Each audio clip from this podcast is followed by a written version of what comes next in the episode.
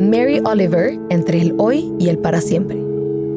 El Dios de la tierra vino a mí muchas veces y dijo, tantas cosas sabias y deleitables. Yo estaba tirada en el pasto escuchando tu voz de perro, voz de cuerno, voz de rana, ora, dijo y también ahora. Y ni una sola vez mencionó siempre. Y para terminar, una sobre el placer y el dolor. O dos cosas son todo lo que necesitas para recorrer la lengua azul la honda hojarasca de los árboles y las rígidas flores del relámpago, un profundo recuerdo del placer, un filoso conocimiento del dolor.